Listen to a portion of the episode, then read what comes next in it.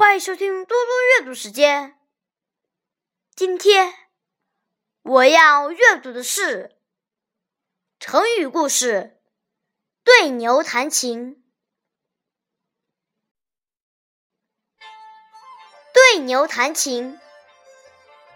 古代有一位大音乐家龚明仪，他对音乐有很高的造诣，弹得一手好琴。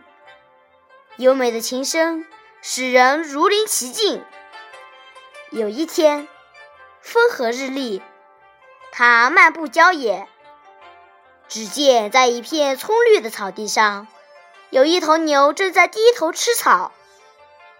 这清静宜人的氛围，激起了音乐家为牛弹奏一曲的欲望。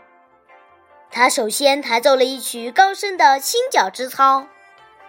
尽管他弹得非常认真，琴声也优美极了，可是那牛却依然如故，只顾低头吃草，根本不理会这优雅的琴声。顾明仪很生气，叹道：“对牛弹琴，一窍不通。”谢谢大家，明天见。